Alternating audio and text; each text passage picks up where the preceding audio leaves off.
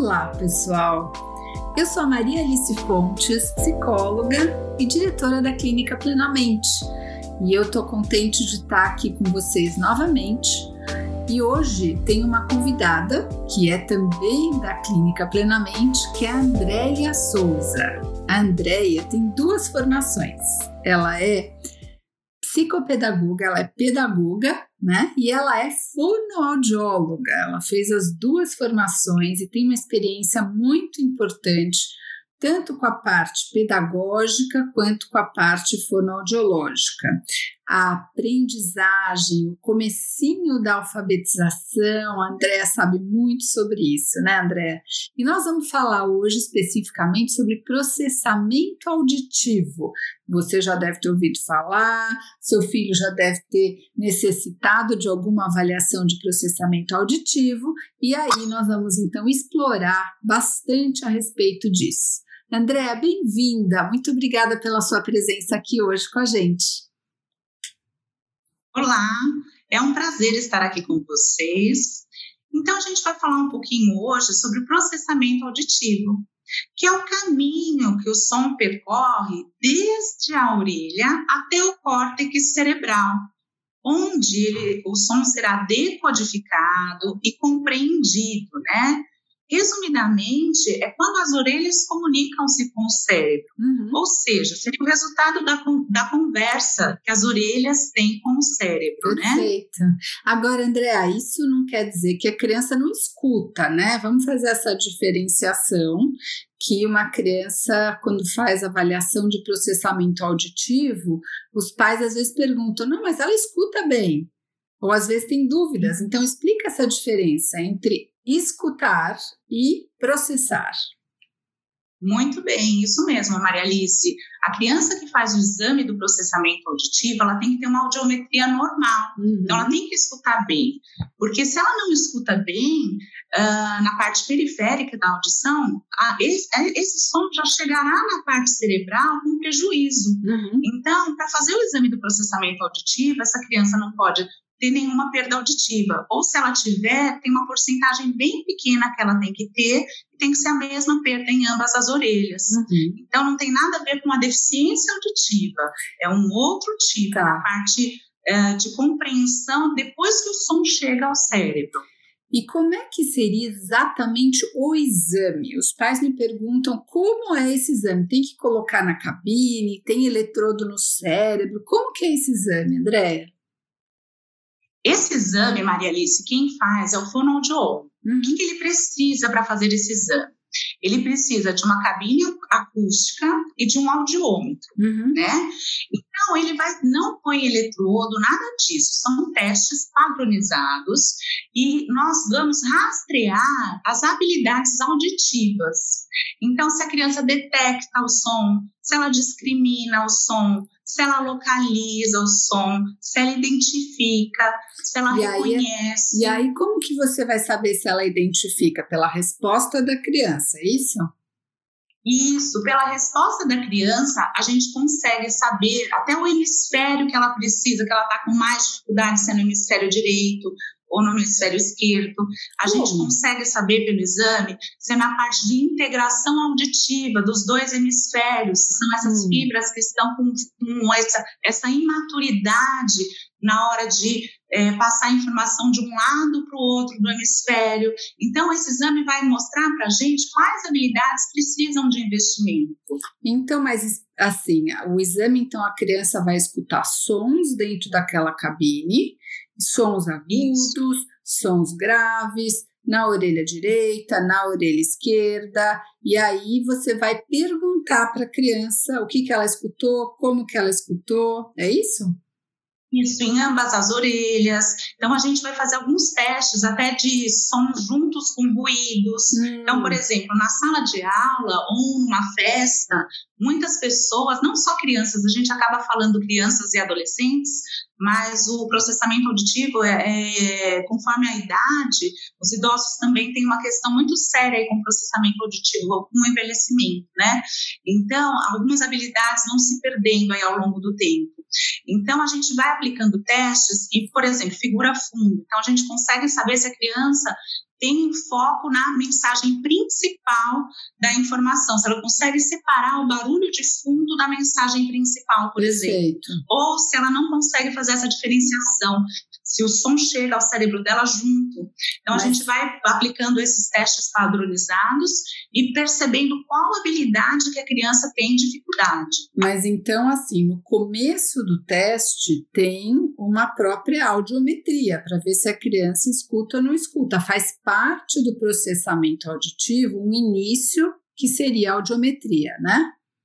Isso, isso mesmo. Ah, ela pode trazer uma audiometria de um outro lugar, de um outro médico e fazer a bateria de exames do processamento auditivo, que leva um dia ou no máximo dois dias, uhum. ou pode fazer no próprio consultório também essa audiometria. Perfeito. E aí, esse processamento auditivo indica como é que essas fibras cerebrais, né, todos os neurônios que estão ligadas com o processamento dos sons, como é que eles se conectam na nossa córtex cerebral. Né? Se eles é importante a gente lembrar, né? Eu como neuropsicóloga posso ajudar aqui a gente a refletir que nós temos duas orelhas, direita e esquerda, e nós temos dois hemisférios, hemisfério cerebral direito e hemisfério cerebral esquerdo.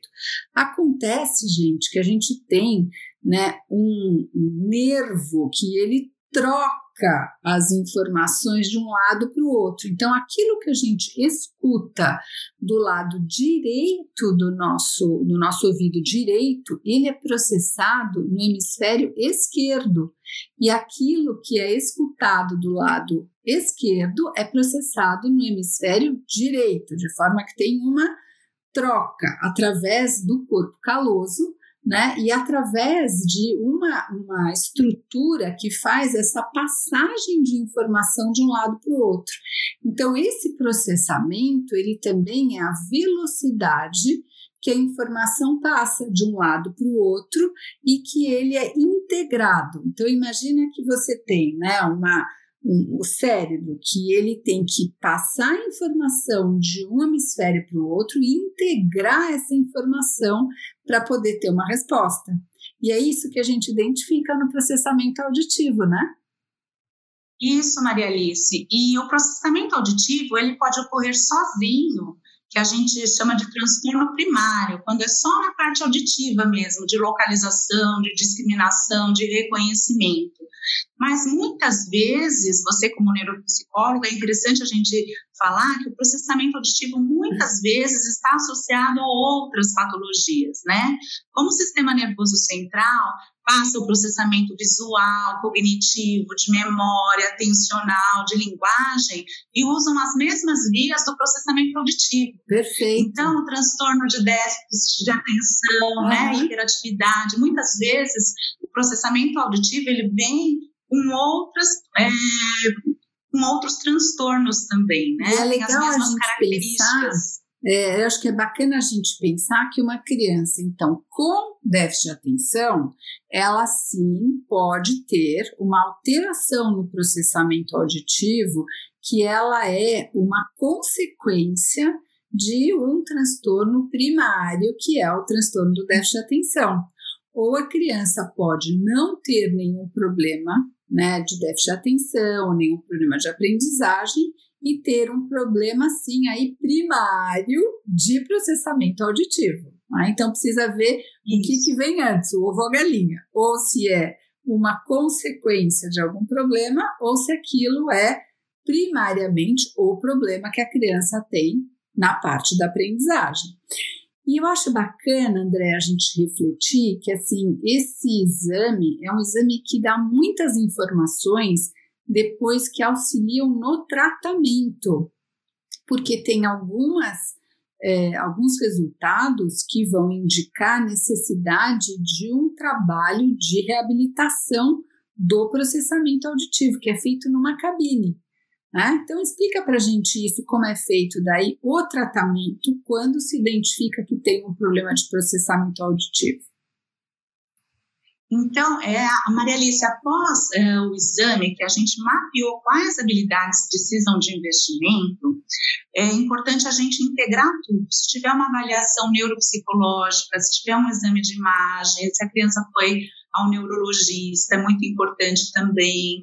Então, a anamnese, todos os dados, os dados da escola, né? Então, é muito importante a soma de tudo para fazer o planejamento terapêutico, né? Porque às vezes você vai trabalhar não só com as habilidades auditivas, mas você pode trabalhar com várias habilidades sensoriais que estão imaturas, que você precisa resgatar. Uhum. Então, além da cabine, é, quem decide se o tratamento vai ser na cabine acústica ou não, aí será o fonoaudiólogo. Certo. De acordo com algumas habilidades, é, só são possíveis ser trabalhadas na cabine, mas existem também aplicativos, softwares que você consegue também desenvolver as habilidades.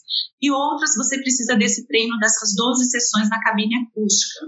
Mas dependendo do resultado do exame, é possível fazer um, um treinamento também sem a cabine. Uhum. Então, isso vai depender de criança, de adolescente, de cada paciente, vai depender dessa, desse planejamento terapêutico, de todas essas informações reunidas para fazer um, um, projeto de trabalho, um plano de ação para aquele indivíduo.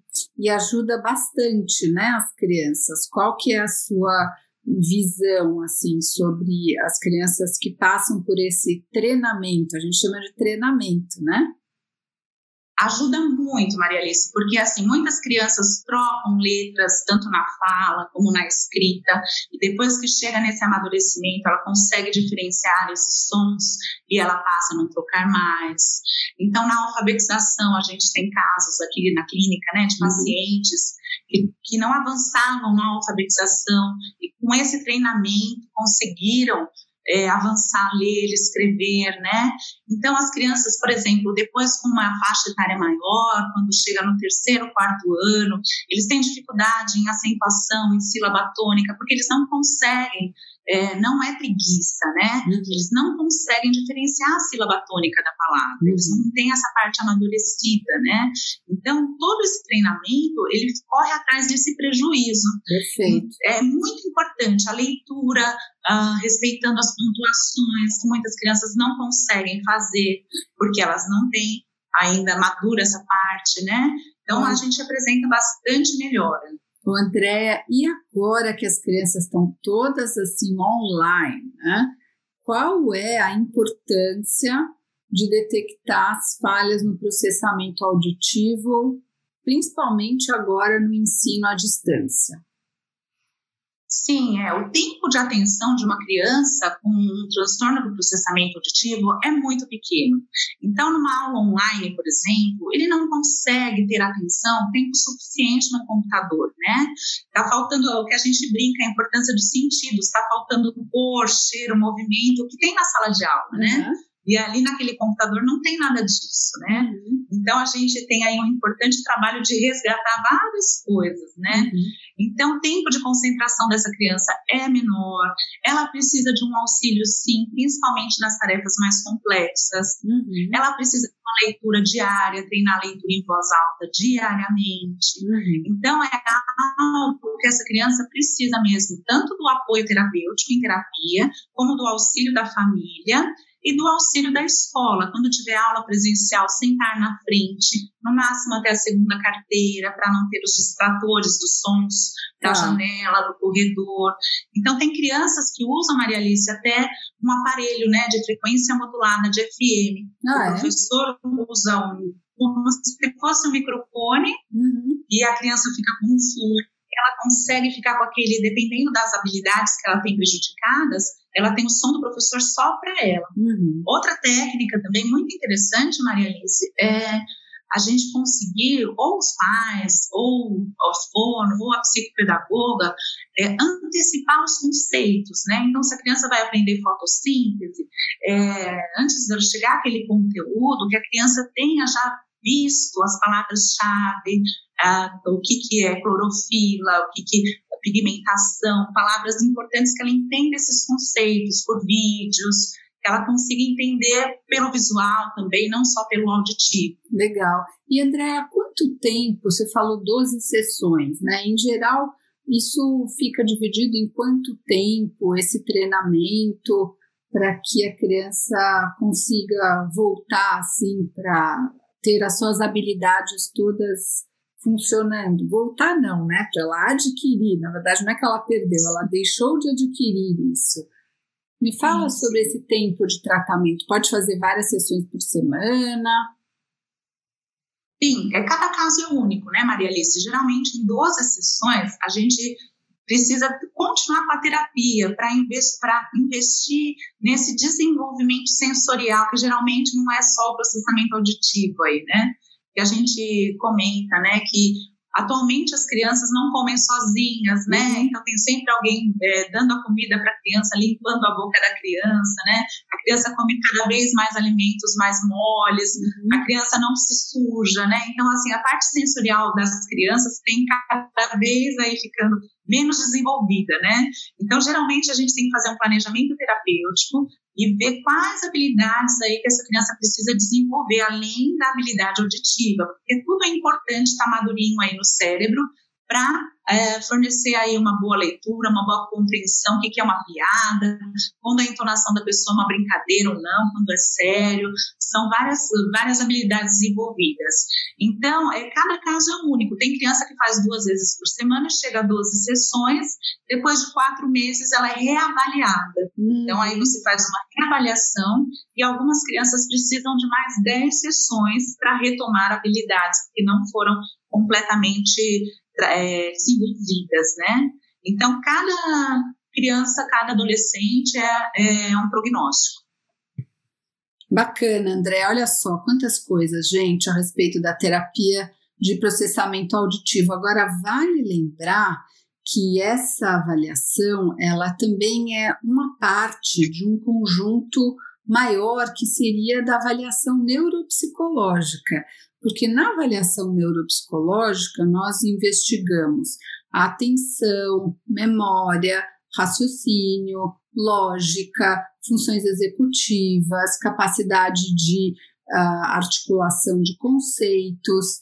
Então, a avaliação neuropsicológica mais a avaliação de processamento auditivo, ela pode ser muito completa para nos ajudar a fazer um plano de tratamento. E esse plano de tratamento, ele aí é multiprofissional. Ele pode incluir o fonoaudiólogo, o psicopedagogo, o psicólogo, o neurologista, o psiquiatra, o terapeuta ocupacional, vários profissionais de acordo com a necessidade daquela criança ou adolescente. Agora, Andréa, tudo isso está né, tá relacionado com as terapias, enfim, mas o que, que a gente poderia dar de dica para os professores e para os pais que, de repente, em casa, na sala de aula, tem uma criança com uma dificuldade de processamento auditivo? Bacana, Maria Alice. Então é interessante, sempre antes de começar a falar, ganhar a atenção da criança. Então, tocar na criança, falar na altura da criança, né? Ah, é preciso usar uma linguagem clara, sem palavras com duplo significado. Uhum. Então, frases objetivas, falar de frente, com boa articulação, entonação, usar comandos diretos e simples, né? Algo muito interessante também é pedir para a criança repetir o que você falou. Ah, Porque bacana. às vezes os professores, né, eles falam assim, você entendeu? E a criança fala, entendi, né? Até os pais falam, você entendeu? E a criança não quer mostrar que ela não entendeu. Então, uma então, dica importante é, então, o que, que eu pedi para você? Sim. Repete o que eu te falei, para ela poder resgatar comando, né? Então, a agenda é muito importante ter a rotina dela, ela saber aprender a usar a agenda, a rotina diária dela na escola, ela aprender a usar post-it nos cadernos, o que, que ela tem que estudar, o que, que é de lição de casa. Então, alguém precisa ajudar essa criança a aprender a estudar e a se organizar, né? E outro fator muito importante, um dos mais importantes, independente da habilidade auditiva que a criança tenha mais alterada, é reduzir o nível de ruído. Uhum. Então, essa criança tem que fazer lição de casa num ambiente silencioso sem televisão, sem computador, sem videogame. Na sala de aula, ela tem que, na hora de fazer avaliação, ela precisa de um espaço silencioso, ela precisa de alguém que leia para ela o texto. Então, ela precisa disso para ela poder compreender, porque com o ruído de fundo, ela mistura tudo e não consegue focar. Nossa, incrível, muito interessante tudo isso. E vale lembrar, né, André, que assim, as, uh, os, os conselhos de fonoaudiologia, de psicologia, estão recomendando que não sejam feitos diagnósticos assim precoces atualmente antes da criança passar por um período de estimulação, exatamente porque as crianças estão à distância, elas estão né, na pandemia e todas no computador, e às vezes a gente fazer um diagnóstico, já que a criança tem um transtorno de aprendizagem, é um pouco precoce, sendo que a criança, Sim. quando bem estimulada, ela pode responder muito bem. Então, eu faria assim um alerta para que, se o seu filho está com alguma dificuldade de aprendizagem, com alguma dificuldade de atenção, é fundamental fazer uma avaliação para que a gente possa fazer um plano de tratamento e de estimulação para essa criança seja no Sim. campo auditivo, através de cabine, seja no campo relacional, social, que essa criança muitas vezes precisa de conviver com outro ser humano, olhando para ele, brincando, sentando no chão para conversar. E aí, com tudo isso, a gente, depois de um período de estimulação, aí então pode ser pensado se aquela criança tem um transtorno ou não que os, a gente está com as crianças sofrendo nesse momento, né, Andréa? Acho que isso é um Sim. problema. Sim, nem a pista, né, labial, com as máscaras, as crianças estão perdendo, né, não pode abraçar, não pode tocar, uhum. é, não pode ver a, a, fala, né, você, as crianças não estão nem vendo mais a pronúncia das pessoas, né, com as máscaras, uhum. então é uma perda aí dessa parte sensorial muito significativa nesse Aliás, período aí de pandemia. Foi, você mesma que me contou, né, aquele exemplo na sala de aula que tem uma linha assim, que a criança não pode chegar Sim. perto? Uau! Sim. E aí, como é que Sim. faz?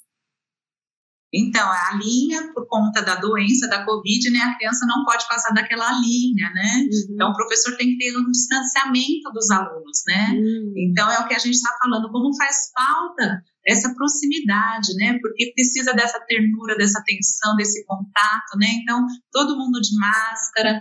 Então, a gente está aí na, querendo a vacina logo para voltar à vida ao normal, né? Todo Com mundo. certeza. é. André, olha, muito obrigada. Tem alguma outra coisa que você acha que vale a pena deixar de alerta? Algum alerta final? Alguma mensagem? É, eu acho, Maria Alice, que a gente uh, não é o diagnóstico em si, né? Então, acho bem interessante o que você falou. Uh, com, com as aulas online, muitas crianças não têm déficits de aprendizagem, transtornos, mas os pais não são obrigados, né? Não são especialistas em educação. Eu acho que os pais se, se cobram muito por isso, né? Porque eles têm o trabalho deles e não conseguem auxiliar os filhos como gostariam muitas vezes porque não tem tempo ou não tem a formação específica.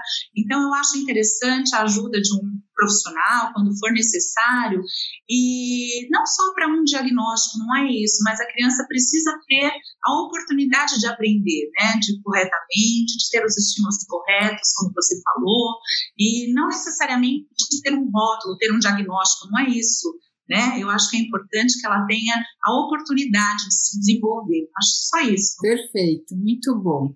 Bom, Andréa, então a gente fica às ordens, né, na clínica plenamente, é, para tirar suas dúvidas. Se você tiver alguma questão que queira mandar para a gente, pode mandar através do e-mail ma@plenamente.com.br que eu vou compartilhar com a nossa equipe né, de fonoaudiólogos, de psicopedagogos, alguma dúvida que você tenha.